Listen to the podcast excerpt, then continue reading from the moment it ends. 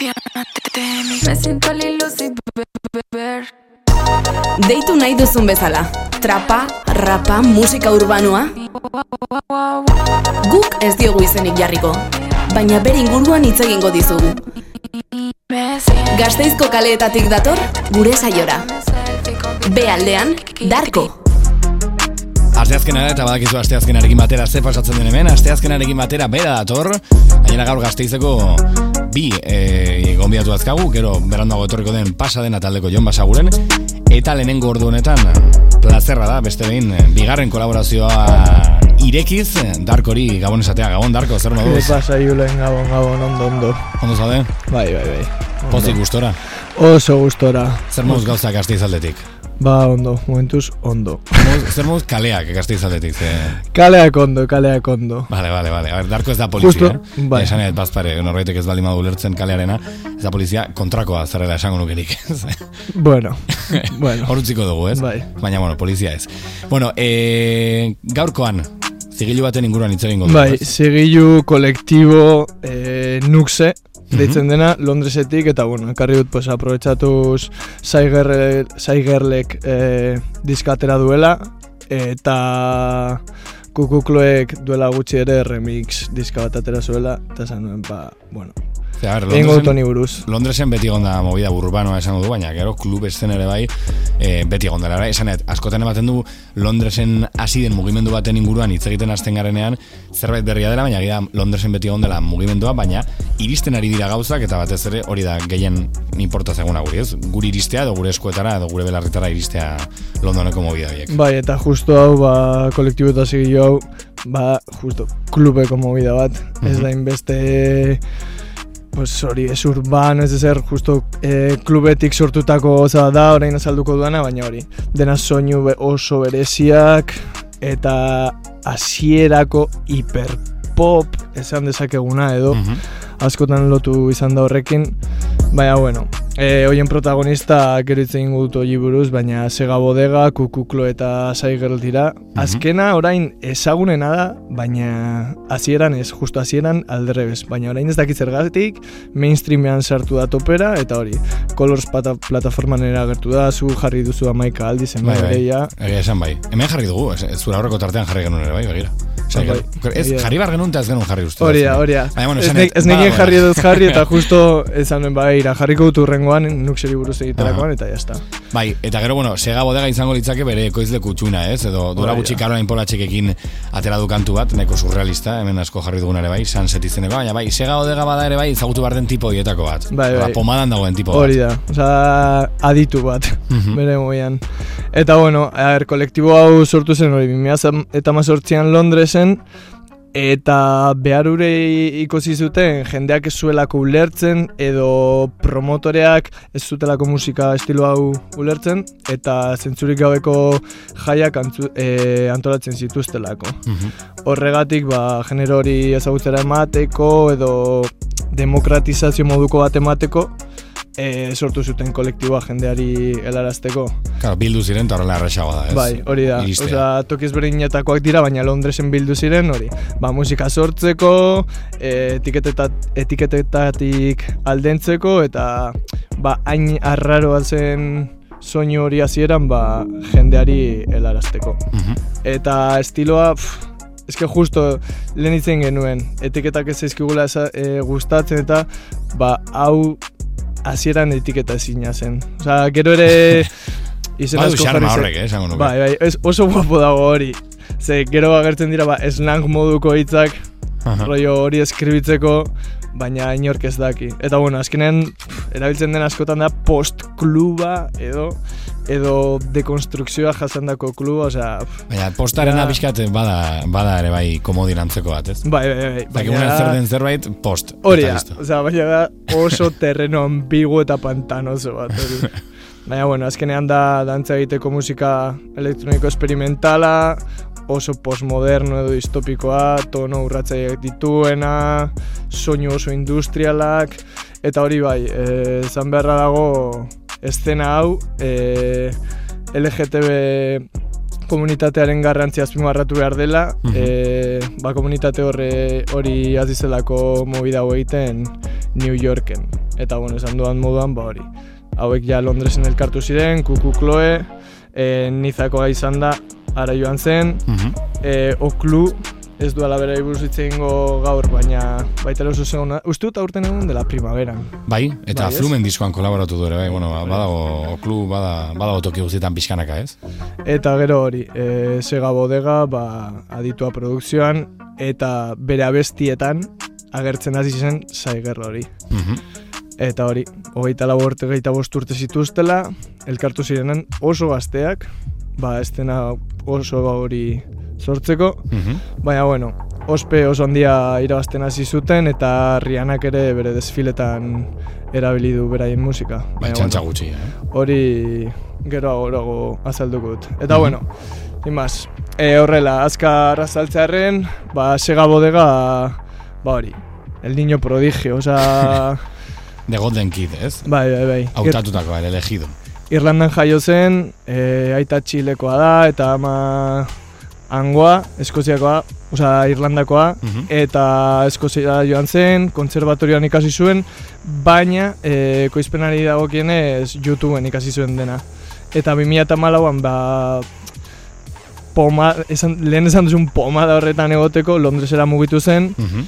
Eta 2006an Nuxe kolektiboa sortu zen, edo Nuxe kolektiboko lehen abestia kaleratu zen, Saigerlekin, Aha. Want More izenekoa, kriston temazoa dela, eta hori bere ritmoak, ba, hori oso futuristak, astunak, klubeko elektronika, eta hori hip hopa, trip hopa, eta ustartzen ditu. Mhm. Eta lehen ez zuen ia abesten, orain ba, ja bere azken disketan asko abesten du, ahotsa sartzen du, baina niri lehengo abestiak gustatzen zaizkit, eta horregatik erabaki dut abesti hau jate, osea, Dadi izenekoa jartzea, Dadi ez? izenekoa. Sega bodega hemen hasizelako dena, Nuxe kolektiboaren inguruan hitz egingo digu Darkok gaurkoan, eta Nuxe kolektiboa, bueno, Londresen sortu zen kolektibo bat, ba, beraien musika plazaratzeko batu egin ziren eta horrelakoak atera ziren Dadi, Sega bodega.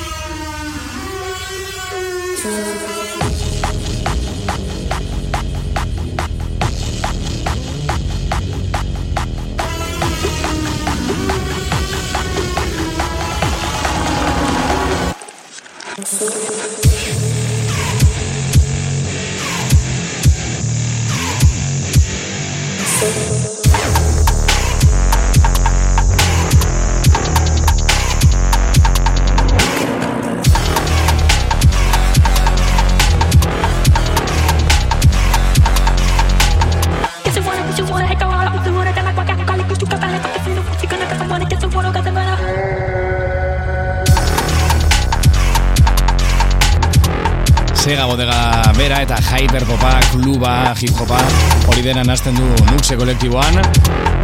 Esan dugu Darkorekin batera, bueno, ba, badela denaren aita edo, edo bueno, ba, prodigio bat dela, ez talentu duen gazte bat. Bai, bai, bai, bai. Dadi entzun dugu, eta, bueno, ez da, ez da artida bakarra, ez, gero Saiger ere bai hor dago, ez? Esan Bai, bueno, a ver, Sega bodegarekin amaitzearen ba hori. E, abesti hau self-care epekoa da, eta ba hori. E, bera erreferentea izan da ere osasun mentalaren garrantzia hitz egiterakoan, Mhm.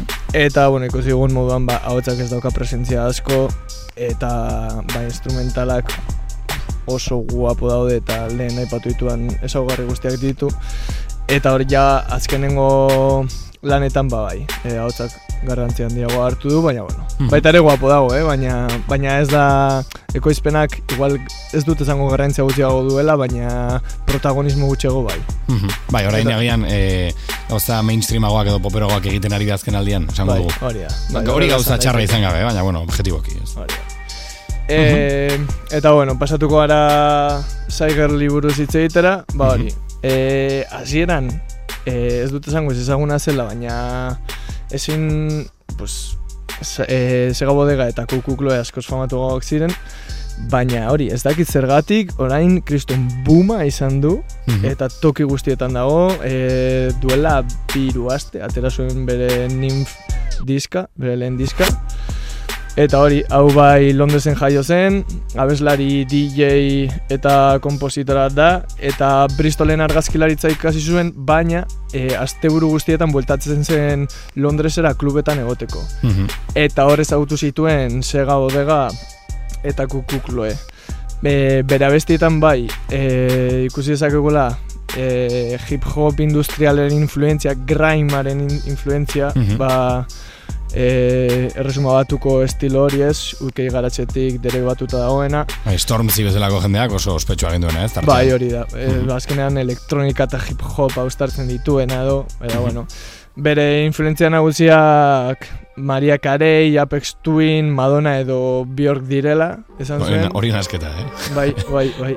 Eta, bueno, hori, hori, emaitza nabaritzen dara, bai, ez badu popetik, badu industrialetik, badu eh, sound designetik edo soinu diseinu horren aldetik badu ere bai bere musikak, ez? Hori da, hori zen behar nizun. Osa, justo lau izen hauek uste dut oso ondo erakusten dutela nolakoa den Zaigerlen musika. Eta ba hori, bere lehen abestia sega bodegak ekoitzi zuen, eta arka edo sofirekin lan egin du, Mhm. e, Rihanaren atentzioare ditu zuen, eta bueno, e, iaz adibidez lan egin zuen Slow Tay, DJ Florentino edo Keidi Kane bezalako artistekin, Mhm. eta bueno... Bueno, e, gehi esan dizut, Mura Masak eh, aurten atera duen eh, hirugarren diskoan, badago artista bat bi aldiz kolaboratzen duena diskoan, eta hori xai gelta. Ba, Bat, Lu- Lilu Zibertekin batera, eta bueno, baina bai, eh, esanet, badagoela toki guztitan, ez? Bai. Eta gero, kontatu nahi nuen anekdota bat, e, Zaiger legon zen Bilbon 2018an, E, barruan festivalean, e, non zeuden, Kukukloe, Zaiger, Dinamarca, Puto Txinomarikon eta Mirabaiez. Osea, nexu, ne, eh, nexe zigilu erdia, ez? Bai, baina flipas, eh? Osea, line-up hori, gaur egun bada ere, Osea, Bueno, ez dakit, ez dakit egon zinen, baina horrelakoa gertatzen da, ez duela ezaguna den inor joaten, eta deno galtzen dugula eta gerora jakiten dugula, ez? movida da, Kukukloe eramatea zela intentzioa. Uh Eta pues ja badakizu nola, eh, nolakoa den movida, pues managerrak esan zuen, ba, pues sartu Zaiger ere ez dakit zer, Claro, pak Eta- guztia. bai. Egun horretan bertan kukukloek egazkina galdu zuen, eta bakarrik Zaiger letorri zen. Ah, benetan. Bai, eta kukukloeren orde eskatzak pintzatu zuen. Eta Bueno. bueno, jai hau izan zen e, erzila hotelean, eta bai deia bat egiteko zer nolako movida montatu zen, izan zen e, erzila hoteleko lehen eta esken jaia. vale, vale. Bat egin zuten, baina esan zuten, oso ondo, Bai. saigerra oso ondo dago, baina ez sartu gure hotelera. Persona non grata dira orain. Jo, osea, niz nintzen egon, eh? baina historia kontatu izkidate, i bueno. eta jarriko duguna bestia e, bibi deitzen da, e, sega bodegak ekoitzita, 2000 eta meretzikoa, eta nik uste dut nire gogokoena dela. Shai horregatik aukeratu dut. Toki guztietan dagoen artista bat, bibi bezalako kantuekin tartean.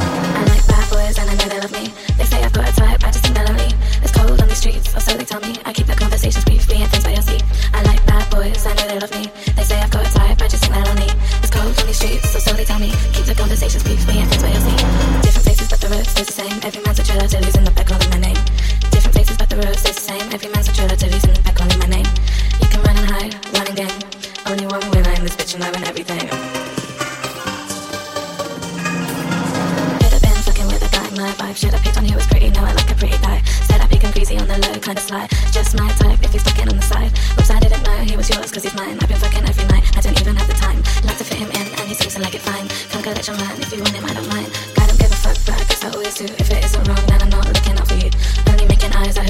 Of the crew, if you got an attitude, I'm gonna take a ride with you. Run and hide, running gang. Only one winner in this bitch, and I win everything.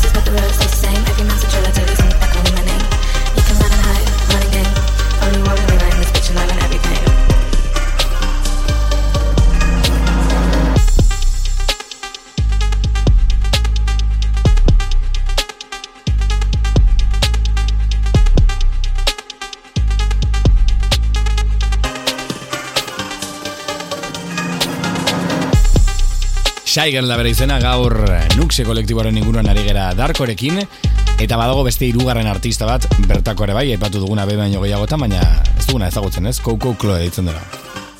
Bai, Bueno, ez dugu ezagutzen guk, claro, zu bai.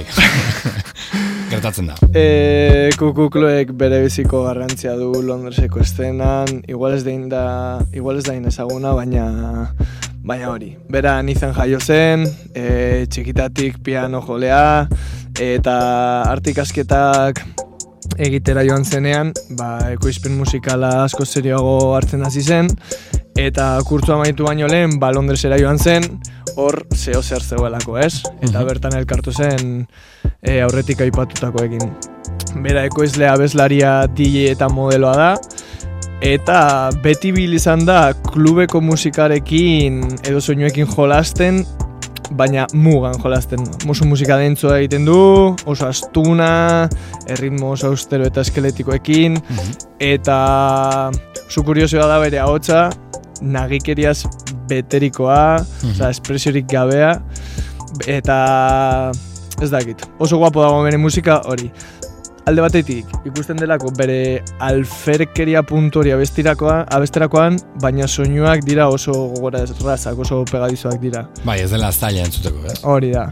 Eta ba hori, beti jarri izan zaio post-club etiketa hori, eta bere influentzian artean, kuriosoa da, Snoop Dogg dagoela. Snoop Dogg, bai, toma. hip-hopetik influentzia asko jaso du, eta bueno, hori ikusten da, ba, txakurren sample asko sartzen dituela, subgrabe oso oso potenteak, eta, bueno, gero ekoizterakoan ere, e, hori ikusten da, eta sega bodegarekin ekoizten duenean e, ez izen bat dute, e, Y mila zeireun da berrogei, Aha. eta 2006an lehen boiler rooma kaleratu zuen, gero modeloa izan da, ba, burberri edo bibien bus butentzako desfilatu du, eta e, kuriosoa da, ze Rihanna konpromesu baten jarri zuen, bueno, ez bera, bere abesti batek, Mhm. berak zeukan abesti bat Doom izenekoa, osea, Bai. bilatu ezazue, berak borratu du plataforma guztietatik, baina bilatu YouTubeen dago, brutala da. Eta hori da, da Sabatz Fentiko desfile batean, Sabatz Fenti da Rihannaren marka, Mhm. e, Rihannak erabaki zuen abesti hori jartzea. Eta e, abestiak jadizeko grabazio bat du. Jadiza da testu islamiko sakratu bat. Orduan, e, Rihannak barkamen askatu behar izan zuen, kukuk e, plataforma guztietatik borratu zuen, eta bueno, berak esan zuen... disgustoa herrianak pintzatzen zaitu bere desfilean eta eta horrelako Ja, zerbait gertatzen. flipas, baina baita ere, viral egin zen ez ere, Bueno, egia. ba, lagundu ziren zentzu batean. Eta berez berak esan zuen e, sample bat zela, ez sekiela eserrez eta bailen funk abesti batetik atera zuela. Eta bueno, e, kukuklule bai izan duen aukera ikusteko, 2000 meretzian e, bimen, Mhm. eta oso guapo egon zen, egia esan, bera, kiston diba da, osea, ateratzen hor eszenatokira, pues eso, burberriko txandal batekin, kapeli letzu handi batekin, eta jendeagoitik bera begiratzen. Osea, oso arroa. Atzera Ez berden dakit. ez zela, ez? Ez dakit, osea, bere aktitudea asko gustatzen zait. Da, arroputz punto hori baina guapo dagoena. Roi, Mhm. hemen nago ni, eta ni, et, ni ikustera etorri zara, eta nahi duan egingo dut. Eta pixkat horrelakoa izan zen, baina, baina oso guapo, oso guapo zen. Geko kantuak arri dazu, gaur Nuxe kolektibaren inguruan hitz egin dugu, Zigilua kolektiboa, bueno, Londoneko talde honen inguruan hitz egin dugu, Sega Bodega, Saigel edo eta atzetik dugun, kukukulo bezalako artistekin darko mila mila esker, Zuri, zuri. eta horrengo arte. Bai. Aio! Na,